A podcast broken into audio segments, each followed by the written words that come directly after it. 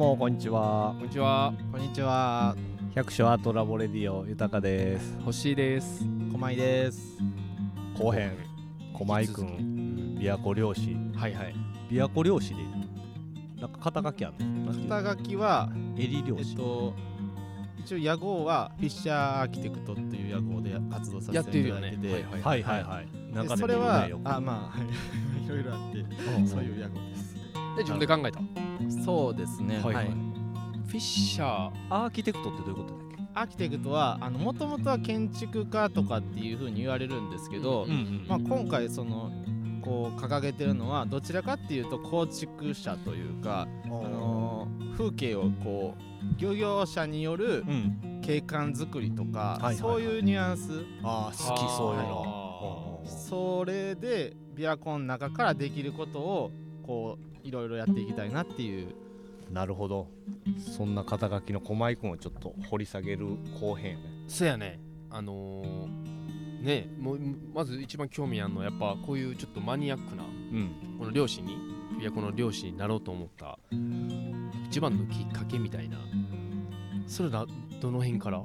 私は、まあ、ずっと実は滋賀県でして、んで、まあ、大学も滋賀に行って。え滋賀のどこどこなの？出身は。出身は生まれは立東でうん。で小学校中学ぐらいからあの森山に移り住んでうん。で大学は彦根でうん。っていう形で20はい20年以上、まあ、そっちの方で育ちましたね。孤島にいてたよね。そうですね。南東の方に行って、うん。で西に来て、まあ、ただやっぱり全然その場所に地域によってうんその暮らし方が違うなっていうのはうん。こう暮らしてみて初めてこうし体験してびっくりしましたね。はいはいはいはいはいなんか大学あれやんね。建築系さっきアーキテクトああそうですね。大学は建築で。建築やったよね。はい。であの専攻はなんか環境建築デザイン学科っていうあの環境科学部っていうところに属してる建築学科なんですよ、なんか工学系というよりもどちらかっていうとものづくりを通じて環境を良くしていくというか。はいはい。だからその地球環境をどうやってこう良くしていくのかっていうのをまああの作りながらはい考えていこうっていうの建で築ベース建築畑からその辺のことをやる。あそうですね。やってやってて。で琵琶湖のこととか、うん。例えばまあ私は漁村まあ最初は滋賀県じゃなかったんですけどうん。その日本とか海外とかいろいろ回ってうん。あすごい滋賀ってすごいいいんやなっていうのをこう感じて、で可能性も感じたからすごいその琵琶湖って素敵な場所やなと思って。うん。でその琵琶湖をこうな誰よりも知ってる方って誰かなと思って、まあ、漁師さんやと思って。それで話を聞きに行くところからやったんですよ。まあ、最初その滋賀県全体とか思ってて、うん。滋賀県すごい素敵な場所やなと思ったけど、まあ、山でその山の資源とかも全部こう川を水を伝ってうん琵琶湖にこうつながってはくるんで、まあ、はいその滋賀県全体のその環境の変化とかもよりこう肌で感じてはるなと思って漁師さんは。うんで話を聞きに行って研究とかも、あのー琵琶湖の漁獲量で一番多い地域ってあの沖島なんですよ。はいはい。はい、聞いたことある。でその沖島を漁村のまあすごいこう皆さん漁師であの生計立てておられる方なんでうん。すごいその琵琶湖の漁とともにある暮らしっていうのがすごいこうどこの地域よりも濃くこう出てて、その風景がすごいこう素敵やなと思ってなんか同じ滋賀でもこんなところあるんやっていうのがすごい驚いて、まあ、そういう風景が、あのーまあまあ、唯一あの日本で唯一淡水に浮かぶ有人島って言われてるところなんですけれども、やっぱりその行ったことある？ないねんそれが。はあ違うよねなすなかなか。ほんまに島島って感じやね。そうです。すごいちっちゃい。あい行かれたんですか？一回だけ行ったことあるけど。で滋賀県と思えへんなんか。そうですよね、ねえ。うんそこを研究してたってこ研究対象地ではありましたね。とはい。であのーまあ、結局解決策ってものづくりっていうところで建築物で空き家回収したりだとかっていうところで何かできひんかなと思ってたんですけどやっぱりその話聞いてる中で魚も取れなくなってきてるとか後継者がいいひんとか、なんかこの先どうなんねんろうっていうのがすごいこう不安というか思って、ん。なんかいくらそのハードのそのものができてもそこでその産業がなかっ衰退してなくなってしまったらその風景ってそもそも続いていかないよなっていうところがきっかけとしてはあって、まあ、だから産業自体をちゃんとあの作っていっていくことを通じてその、まあ、ハードのいろんな景観というか、うん。そういったものも複合的にこうつなつ作れないかなっていうのが最初のきっかけです。なるほど、はい。まあ、そこからその琵琶湖の魚とか漁法って何があるのかなっていうところを知るとうん。知るっていう感じでしたんで。全然何も知らなかったですその時は。すごい本だ研究の源流に行った感じじゃないそうですね。確かに。最初それを自分からね実践でやるっていうのが。そうやね。ねそこまでお思い入れたのはなんでなん、えーとまあ滋賀県でしたいっていうのとあとはそ魚のが別にさっきも言ってたけどそんな魚が好きとかじゃなかったんやろ？そうですね。それがすごいよね。ね。魚むちゃくちゃ昔好きでさねしょっちゅう釣りそやらういう人なんやら。が。やってんのかななると思うよねむしろそのね。風景を作るっていうのが一番の大きい動機みたいな。そうですね。はい。そういう意味ではそうかフィッシャーアーキテクトって合ってるよね今ただその手段が、あのもちろん一番最一番大事なのはその魚を取るっていう生産基盤であって、うん。そこがやっぱり全然大変なんか簡簡単じゃないなっていうのはこう痛感してうん。今もこうまあエリ漁以外でも漁法他の漁法もやり始めたんですけれども、うん。いくつかこう組み合わせていくことでようやくその生産基盤ができてきたなっていうのは思うんですけれども、まあその思い描いてたのと、まあ、今実際にこうやってるっていうのはまだまだその理想と現実とのこうギャップがあるなっていうかうん。まあ感じてます。はいはいはい大変なんややっぱり。どうですか？あその百百姓っていう働き方がすごいこう、素敵やなと思って。まああの、琵琶湖の漁業も皆さんもともと専業でやってきたはったわけじゃなくって、まあ、川でのおかず取りの延長で徐々にその京都から需要があったりだとかっていうのであの沖に出ていくってきはったんですよ。まあ、だからそのもともと副業的に漁師って琵琶湖でやってきはったっていうこう文脈があるんでそれがすごいそういうそのお二方されてるような百姓的な働き方というかそういうのが琵琶湖の漁業やったらなんかできるんじゃないかなっていうのは思うんですけど難し難しくないですかっていう。ホッシーはまあ仕事をまずちゃんとややるのって。俺一生か二生やねも そううやね。うあんまもう器用でもないし。はい。音楽と。うん。百姓は俺が言う。豊あがーそう言いまくってそうそうそう。しまって巻き込まれてる感じ、それの一つラジオをこうちょっと手伝ってるというか一緒にやってるだけで。はいはいただでもそのね漁琵琶湖の漁がうん。昔はその百姓の中の一つやったっていうことやね。そうですね。そういうことやね、はい。その中なもういけるやん。一つに入れんな。大変やね。朝早そうやしいやでもこれ以上忙しいだね。これ以上なただでさえ今もうパンパンやね。農業。まあなるほどね。農業であったり漁業であったりっていうね、そういう人らは何？まあでも昔に遡ったほんま暮らし作るいう感じやもんね。畑やそうっていうことやね。田んぼやってそうです自分らの食べる魚は自分らで取りに取りに行ってっていう。はい。いやーそういう人がうん。そういなくどんどんどんどん、まあ、一次産業全般ですけど人が減ってきてるっていうのでう、ん。それでそのなんか今どちらかというと京都大阪とかのベッドタウンのために結構でっかいマンションが建ったりだとかっていうのはうん。それは滋賀の風景なのかっていうか結局 そう京都大阪の恩恵まあねをまあもちろん受けてはいるんですけど、うんうんなんか滋賀にはもっと魅力的なものがあるだろうっていう、うん。で琵琶湖なんて古代湖だしもう400万年前の歴史があるとなるほど。400万年。はいすごいね。すごいよねそうそれはもうここしかないなと。ほ思うんまやね。歴史と伝統をつなぐね大切さんいうかそんな琵琶湖に今浮いてんねやで。あれ後編で言ってなかったけど今古城収録やからね。チャプチャプ言うてます。チャプチャプ言ってるから駒井君の漁の船で。いやーすごいな。めちゃくちゃ気持ちいいね今日。いやーいや夕日がやばいんやけどなやーけどいいよねこの景色を湖上からの景色見ながら仕事できんの最高です本当に。そこだけはほんまうん。こんな贅沢な仕事ない気になるよね。確かに。ハードやすげえね。仕事ハードハードなとこ見てへんでい言うのはあれやけど、まあだからそれこそあの風景を見るっていう意味ではある意味私の中でも朝活みたいな感じの感覚にちょっとずつこうなってきてるというか、うん。最初はもうほんまに大変やなっていうのを思うんですけどやっぱ流れもこう体で覚えてきたらうんうん。もう本当になんかまあ皆さんランニングとかやっぱされるんですけどう。ん時間帯的的にはもうそんな感じなんでただはい若干若干じゃないけど結構長い時間う。ん琵琶湖に作業するっていうことなんで。朝やんね仕事してんのはね。あそうです基本的には。い。何時ぐらいからの？えっ、と基本的に日の出前なんであそうなんや。それも、はい、季節によって違うんですけど冬は6時とかからただ9時とかに終わるんで、なるほど。そんなにそのめちゃくちゃ長いわけじゃないのがまあエリ漁の特に特徴ですね。うーん。えほんで9時からは？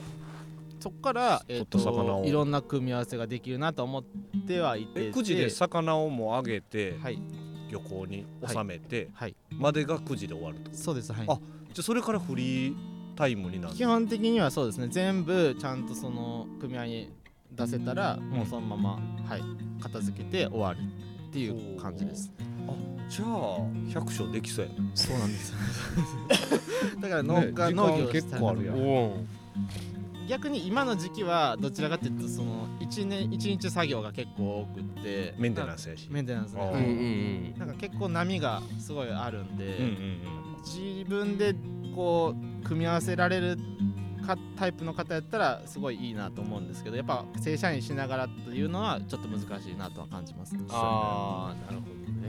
うんなんか組み合わせてんの小えっ、と私は最近はどちらかというと6次産業化と言われてるものとかまああの量だけじゃなくってうん。まあ普段の生活でですけど、うん。魚取れたおかずを家に持ち帰って食べるっていう、まあそれがまあ朝ごはんでもありまあ昼ご飯みたいな感じでもあるんですけど、うん。それをちゃんとその漁業体験っていう形でいろんな方に食べていただいて、6次産業ってどういうこと？観光？えー、と観光業もサービスあと一次産業が生産業、ん二次産業が加工業、うん。で三次産業はサービス業なんですけど、うん。サービス業の中に観光業であったりだとかあとはその接客接客業というかあのーなんだ小売業とか、うん。ネット販売だったりだとか、うっていうあとは民泊とかなんかそういういろんなことがあるんですけれどもそのうちの一つが、えー観光業ですね。なるほど。それを取れた自分の魚でこうた食べてもらったりする会を開いたりとか、はい。そういうのでまあなるほどね。でそれで最近やり始めてるのはあのそこで体験をこう琵琶湖の漁師の暮らしを体験してもらってうんそれを、まあ、一般の人にもいいんですけど今はこうアーティストさんの方々に来てもらってうん。そこでその一日、あの滞在してもらって、うそれを通じて漁業の暮らしの、あのアート作品を作ってもらってそれを展示会しようみたいなそういう企画でもうちょっとその漁業をまあ漁師が発信するのもそうなんですけど、うん。漁業に興味のある人たちが、まあ、みんなでこう発信し合って琵琶湖のこう風景をこう広めていけたらなっていう取り組みとかはしてますね。それもうすでにしてんの？はい、今あの来月11月1日からあの図書館ワニの図書館の方でなんですけどうん。展覧会をします。へもう何人か来てはるんですえっ、と5件5組ですね。5組の方が来てくださって滋賀の人？えっ、といや滋賀の方だけじゃないですね。おこう京都の方もですし東京の方もいらっしゃるし。それ何？誰企画でやってるの？えーとマイク企画ってこそれこそ私だけじゃなくってとうん。なんか漁業に興味のあるアーティストさんがたまたま来てくださってうん。でそっから私はあの別にアート作品を作ったらっていう感情スタンスじゃなくて、あうん。漁業興味のある方なんやと思って一緒にこう漁業魚取って食べたりして、うん。っていうのを通じたらその方が作品を作りたいっていう風に言ってくださって作品作らはったんですよ。それって他の人も結構そういうなんかこういう落ち着く場所とかを探して自分のこう表現をしたいっていう人は結構一定数言いはるよっていう話を聞いてじゃあやろっかっていうのであのまあ1対1でやってたのをもうちょっとこうこの船やったらまあ10人まで乗れるんで、はいはい。そういう規模感でやってみようっていうのをしてます。うんしてますっていうかやり始めたばっかりなんですけど。呼びかけはそれ何でやったあそれはあのーマザーレイクゴールズっていうなんかあのけ滋賀県の、まあうん。SDGs っていうのが、まあ、言われてるんですけど、うんうん。全世界規模の。それの滋賀県バージョン、まあ、琵琶湖バージョンみたいなのを県の方で進めてはって、であの、まあ、県の方々、まあ、し知り合いの方やったんですけど、まあ、うんその方がなんかやりたいことないみたいな感じでこう言ってくださって、あこういうのやりたいですってなったらあの広報とかも協力するしなんかそういういろんなこうサポートノウハウとか、ワワークショップとかもあんまりしたことなかったんで、うん。まあ、そういうやっぱ琵琶湖っていうキーワードでこうなんかよりこういろんな人に関わるきっかけを作りたいとかそういうふうに思ってくださる方がそこにはいらっしゃったんで、うん。その方にあのいろいろとご指導というかサポートいただいてうーん。できたっていう感じです。なるほど。えー、全然知らんかった。なるほどね。量とねそういうのをうん。つなげていったりして、まあねよりこういう文化を、ね、広めていけたらなみたいなとこやね、そうですね。あともう一個ほらあのニューボトムあやりだしてるやんあのカジ君、ねラジオにも出てもうた、あと小村屋さんか、はいはい、ね。小村さんはい。あれはどういう感じなん？あれはですね、あの多分今回のあ収録で何回か上げてくださった蓬莱マルシェ、はいはい。あまあ出てはる。はいはいはいはい。うん出てはるマルシェなんですけど、そこであの小村さんとかまあ甲斐さんとかとまあ出店者同士とかやっぱあそこってすごいこう密なコミュニケーションが生まれやすいなと思って。うんね。で、ね。あの普段漁してる魚でこういう魚あるんですけどあの未利用魚っていうかまああの売れない魚っていうのはたくさんあるんですよ。うんそれがなんと食べかれるけど食べれるけどです。はい。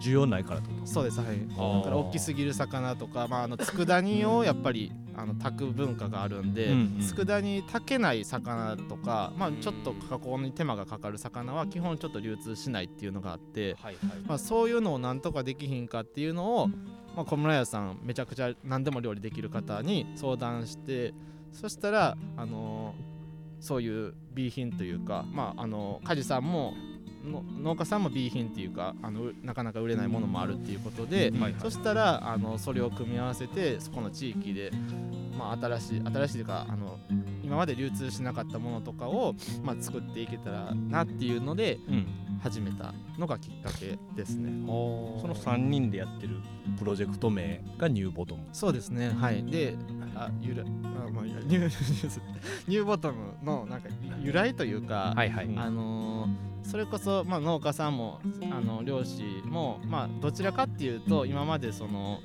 漁協とか農協とかそこに先ほどお伝えしたように、まあ、くじとか全部出すんですけどうん。それで一応終わりなのは終わりですけどそれだったら流通しない魚ってたくさんあるんですよ。だけどそれなんで流通しないかっていうとあの言ったら生産者の立場が弱いからなんですよ。美味しいけど流通させてほしいけど魚屋さんとかまあ他のところが買い取らへんって言うから買い取れない。そしたら自分たちでこう生産を作っていこう、まあ、新しいボトムを築いていこうっていうところでニューっていうのはまあニューガンダムのニューなんですけど それはあの 小村さんとか、うんうんうんあのその場を貸してくださってる西さん西さんも出てくださったんですけどそその世代の人たちがあそれ分かりやすいねっていうことで。なるほど。いやむちゃくちゃいいあれやね、その取れたもののさ、流通できひん魚うん。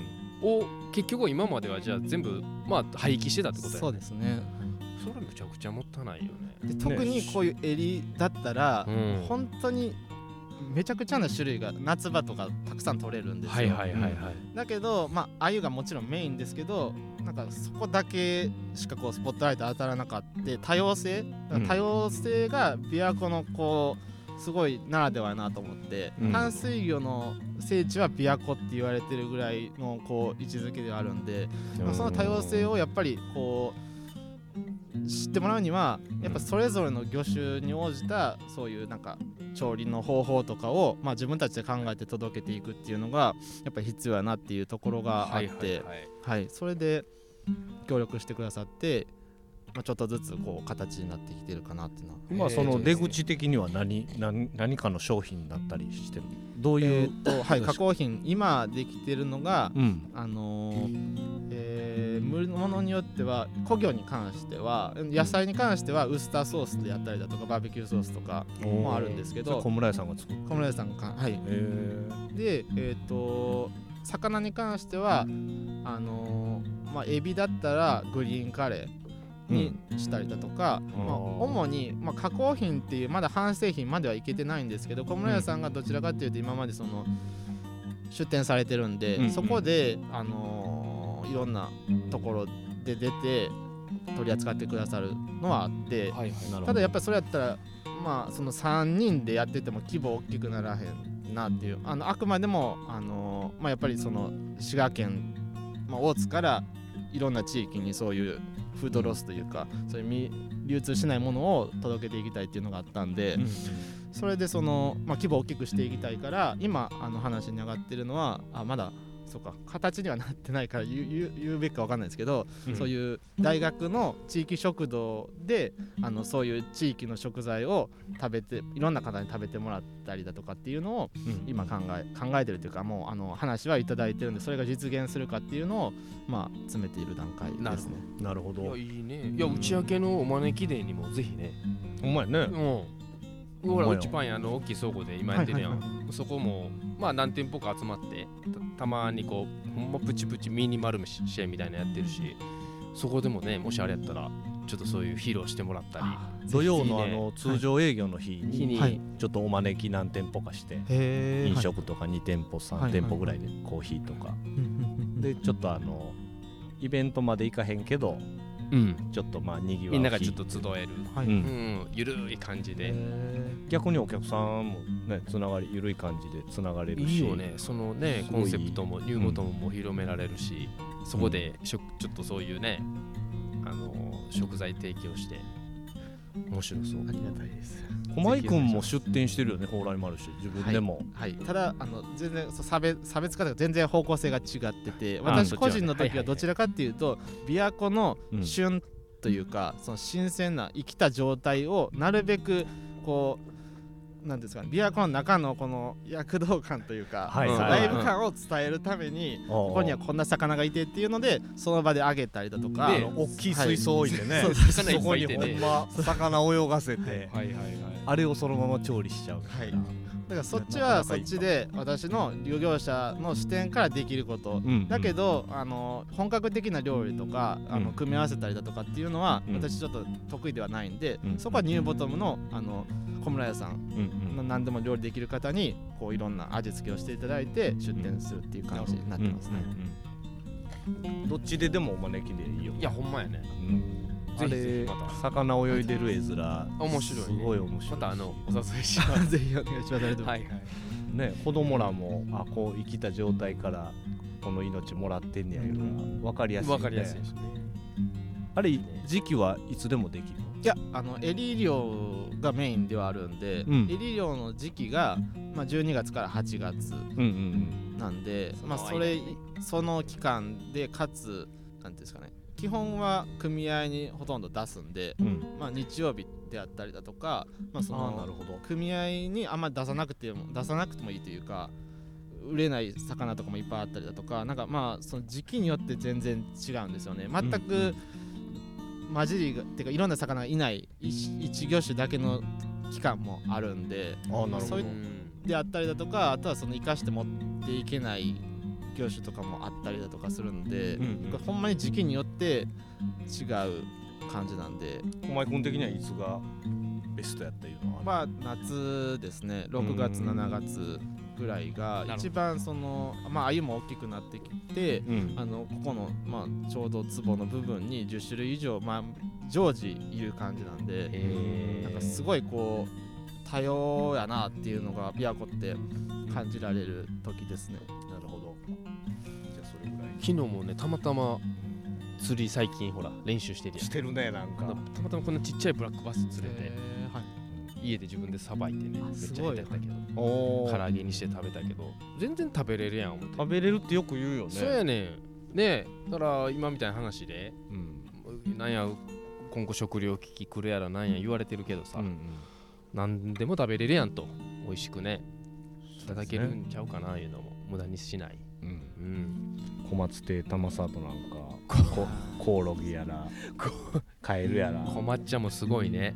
そのあねの方が丸して出してくれてすごいのは、うんやっぱそのた生き物のたどう食べれるかっていうのもそうなんですけど、やうん。っぱりその皆さんが食べやすい形で結構その料理教室とかもやってくださるんでなるほど、なんかすごいプロいやもちろんあの料理はめちゃくちゃこう手を抜かずにもうすごい一流のものをされてるんですけどやっぱ誰でもこうやっぱ広がるためには皆さんこう手に取ってもらいやすく食べやすい形でうん。してもらわないといけないんでそこをこう間に入って間に入ってっていうか生産者っていう立場でもなく料理人っていうまあ料理人っていうかその振る舞うっていうわけではないポジションであの広めてくださってるのがすごいありがたいですね。はいはい。うん。小松君とも絡んでる材料いやもう工業提供したり。の師匠です。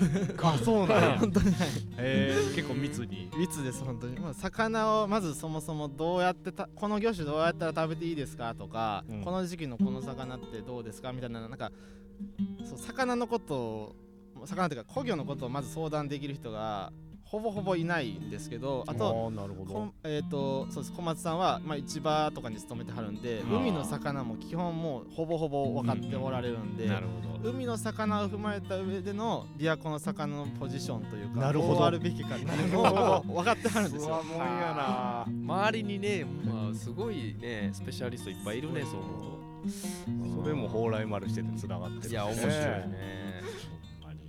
なるほど。あのうん。打ち明けのこけら落としの時も出店してくれたしね。あー小松そうやね。玉さんはいはいはいはい。またいつかラジオに登場してほしい。いや本当にね。工業師匠として。みんな若いね。でも頑張ってんなほんま。たまになんかおじさんみたいな発いや言するよ。いやいや若いもんわかんないの？俺いや若ないんちゃう？やっぱもう。あそう？気持ちは若いでそら。だねけどそのほら駒井君とかさもうね。20代？そうやね。28ぐらいからやりだしてることやろ？この量を。ねそれが、まあの二年間。どこまでやっぱ周りをあんまり知らずにこっちに来たんでそこの、うん。なんていうんですか経験という意味ではほんまにこれでいいんかっていうのはちょっと分かんないんです。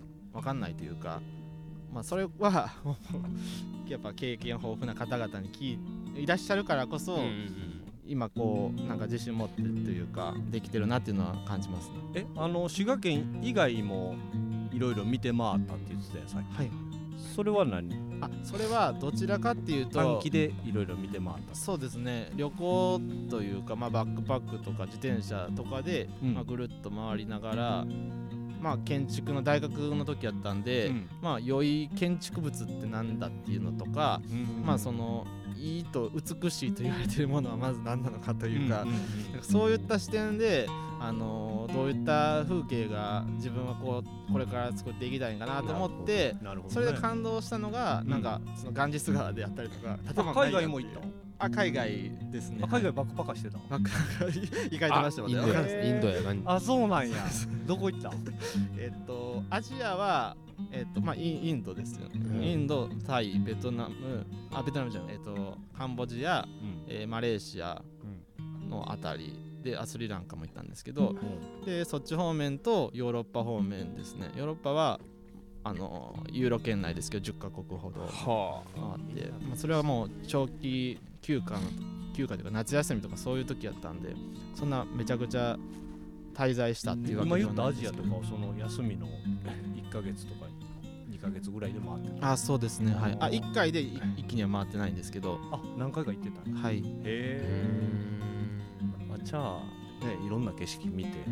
やそうですね。だからまああれですね。外見てるんいいじゃな。い言うあんまり理解はされないかもしれないですけどうん。私のこう風景の中琵琶湖のこの風景っていうのはう、ん。あのインドのガンジス川ほに近いその水の生活水とのこう、うん。生活の距離感があって、うん。かつあのベネチアのなんか水上都市というか水上交通うん。があってなんかその船でもともと琵琶湖って、まあ、湖上交通が盛んやってうん。なんかそういうこう琵琶湖全体を生かした都市というか風景、なんかそこがすごいこうなんかいいなと思った都市になんか近いなっていうのを感じうんた感じですね。水その辺も距離が近いよねなるほどね。うん。いや面白いよねその駒井君のそのうん。視点、視点ね。けどそれが別にそのまあやっぱ建築でできることは限られてるんでどちらかというとやるべきことってまあ楽しく漁師の人たちと、まあ、新規参入のしてきてる人は何人かいらっしゃるんでそれはもう個性だけに限らず、まあ私も今研修生受け入れて、まあ、新たに漁師したいっていう人も出てきてるし、え駒井君はもう研修生教えるようになってるの？そうなんですよ。へー。まだ早いですけど。へなんかいいそううねいやそれ駒井君からまた下にねし引き継いでいくのもやっぱり大事やろうし。若い世代とか20代とか。えっ、とあその方は3つ上なんでまあ30うんうんはい33ですけど。へで、まあ、同じ同い年の人とかもいるし、今学生で漁師になりたいっていう子も結構来てもらったりしてるんですけれども、まあそういう琵琶湖とうまく、まあ、漁漁師の人たちと、まあ、楽しみながらなんか一緒になんかできたらいいかなっていう緩い感じにはな今はなってますね。うん。けどまあそれこそ本当に景色作るってことやしね一次産業ほんま担い手がいいヒントねさっきから言ってる。うん。もう俺の中でもう豊かなあの羽坂家とさ。はざかマイクのの今見てる風景とかもすごいリンクしてさ。そういうことなんやろうけどあのねはざか家もうんうん。結局あのまあ形にしてうん。ドローンで撮ってうんうんうんっていうのやけど、まああの背景を見てほしかったというかうんはいはいはいはい。あそこまで行き着くのにまあこの土地に越してきてう、ん。であの景色のいい田んぼが借りれて、はいはいはい。そこの人間性であったりうん。人間関係であったりとか、うん。で1年通してお米作ってやっと収穫できたからあの葉坂家までたどり着けたっていう。うん。一つの造形にして造形が綺麗やねっていうとこよりもその背景にあるものとあとこのエリアで失われてきてる葉坂家文化みたいなのを、まあ、もう一回一人ででも作りたいなみたいななるほど。その思いと、うんうん。それ全部トータルであの表現っていうのにしたかったなるほだどそこをだからいや美しいとさ思える感性みたいな。うんうん。もう何がそこの美しさ駒井君がその言う美しさ、うん。ねとか豊がその羽坂家の美しさみたいなのをさ、うんうん。美しいと思えへん感性。というより,、うん。いうより思える感性を育てたいいうのはあるよね。そうやね。だからうん結局そこなんよね。うん。うんいくらそう残したいとかさこの風景綺麗でって思ってても。ねえ。けどこのエリアはほんまこの景色とかうん。環境に吸い寄せられて移住してきてる人が多いよねマジいでやそれは絶対思うよね。人のつながりの前にこの地に惚れ込んでうんうんうん。俺らもそうやったけどうんうんうん。ほんまそれもね維持していかななかなかね。小井君今ほんと個性に今は個性に住んでるよね。個性ですはいね。琵琶湖の目の前に住ん目のでます、はい。えいいよね。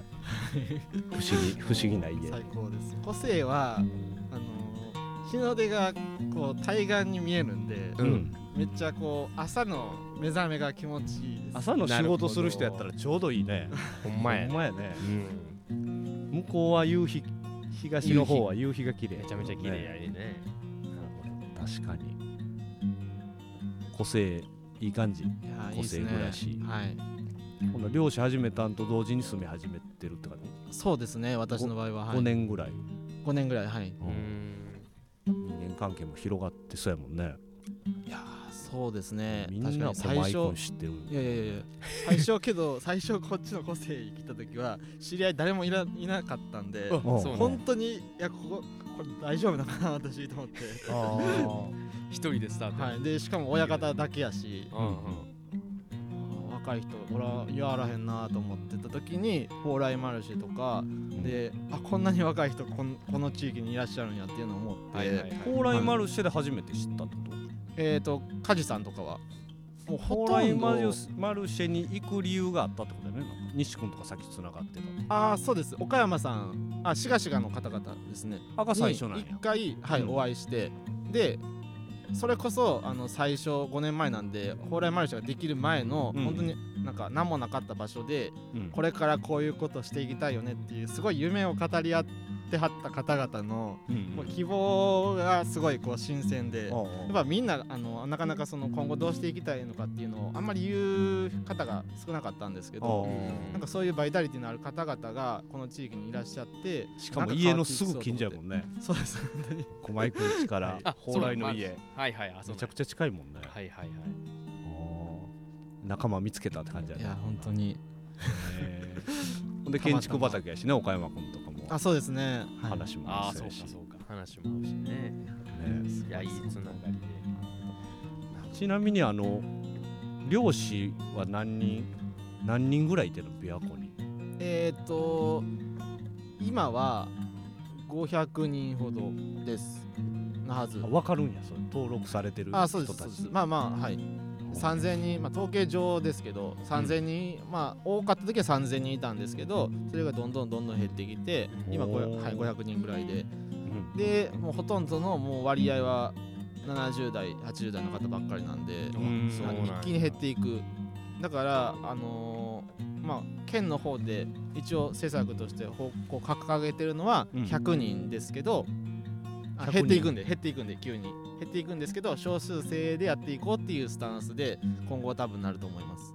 あ100人で固定しようみたいなこと？えっ、とまあそのやっぱそう固定というか、まあ、一気に減っていくんでうん。やっぱ減っていくこの量に対して新規参入もちろん一定数何人かいらっしゃるんですけど、うん。もうそのお人数が減る数スピードにスピードの方が、追いつかはないい、ね。追いつかないっていうか。あ漁師で食べていけると思う？やっぱその組み合わせでやっていく。私の場合は組み合わせでですし組み合わせ次第であ単体で正直やってはる方はいます、あそれははい。いただめちゃくちゃストイックにされてるんで、うん。私は真似できひんなと思っちゃって、うん。もちろんそのいろんなあ4時半や。今は。4時半か。9時間。のどかやねいいっすね。いやいいねこれは。西日が綺麗で。ちょっと一回このチャイム待っとく いいな。結局これであれやろ？農家さんとかももうそろそろ家帰ろうかとか。そうやね。ねね。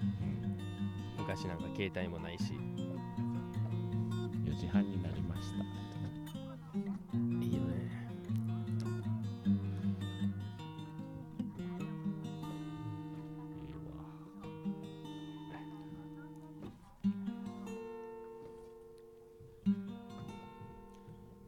せん。はい。ちょっと個性のチャイム待ちで 夕方いや4時半。いいよな。これも個性ならではの音ですかね。ななんかすごないんか誰か来た時にびっくりしてたねこんなんなるんやうんうんうんいいですね。えほんで？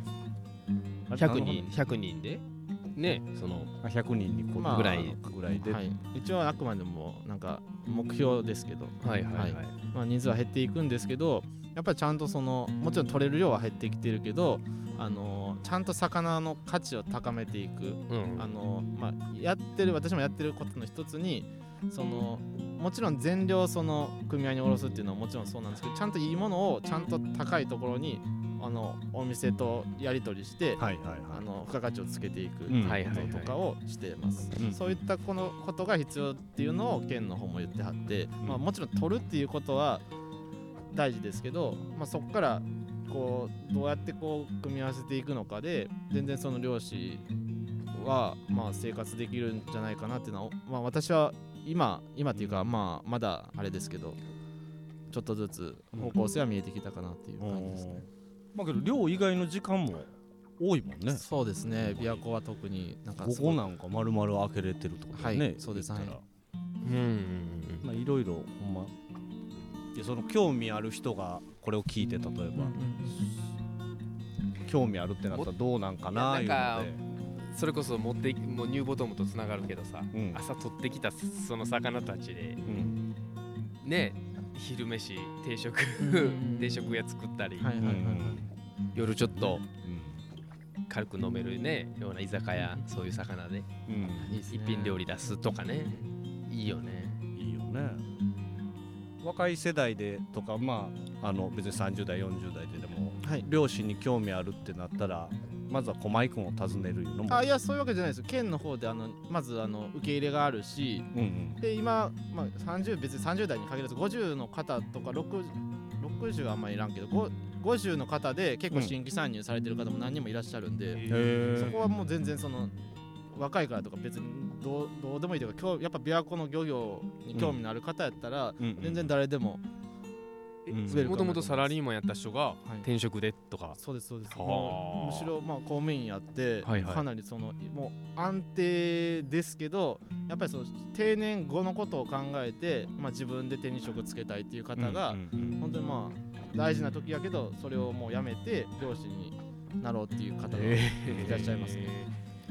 今ほんでそのまあガタッと今670代が漁師さんが多くてそこがガタッとおいおい減っていくやろうってなってくるわけやん。はい。でそその時に駒井君みたいに今あるその設備を引き継げるような後継者として入れると一番うまくできるよね。はい、だから今私が思ってるのは今が一番そのいろんなその最盛期を学べる時期やなと思ってて、あー。この期を逃しちゃうともうどんどんその人が減っちゃ減っていっねてうんそんな気が組合自体が結構維持できないっていうところが結構増えてはくるんで。あ、ーなるほど、はい、なるほどね。人が少なくて。そうですはい。ね。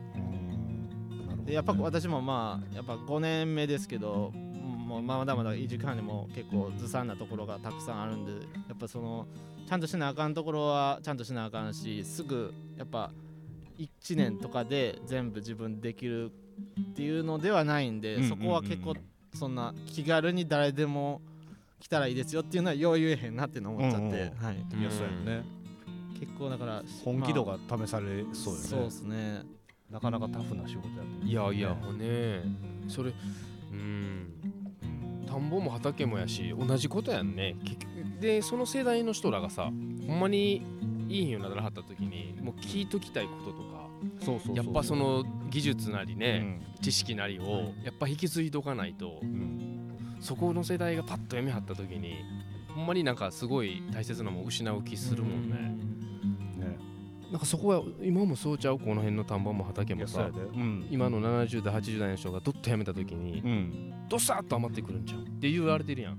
子供さんらも興味ない。興味ない。いうのはよう聞くしね。ねえ一次産業ほんまにあのねえ引き継ぐ意味で。日本全体人口減ってるからまうん。あ管理できるエリアが減っていくのはまあそれは当然やと思うけどね。ああそれで北海道とかもやっぱね中国に土地買われたりってほんまに今深刻な問題やん。うんうん空い空いてる土地が。うんね。こういうのを聞いてちょっと興味持つ人がいやほんまに、ね、ちょっとでも増えたら駒井君探してた時にその引き継ぎするのに誰かその席が空くのを探すのが大変やったって言ってたでしょ？はい。今はもうちょっとほんなら5年経って引退も考え始めてる人たちも増えてきてるんかな？増えてはきてますけど指導者が完全な指導者がなかなかいない。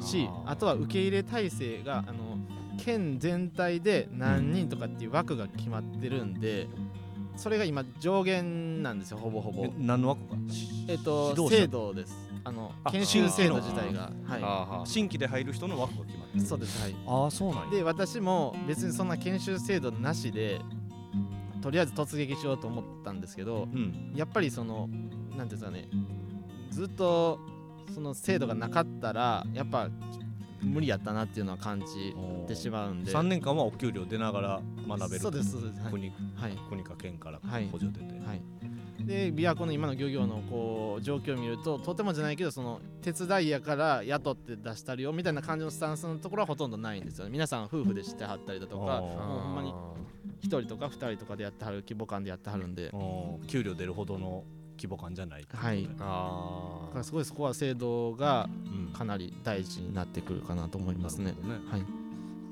けどそれ逆算して新規枠作ってるはずやんね多分。あそうやと思いますね。うんはい、ね。はい、もう気になった人は今やねいや本当ね。本当に、はい。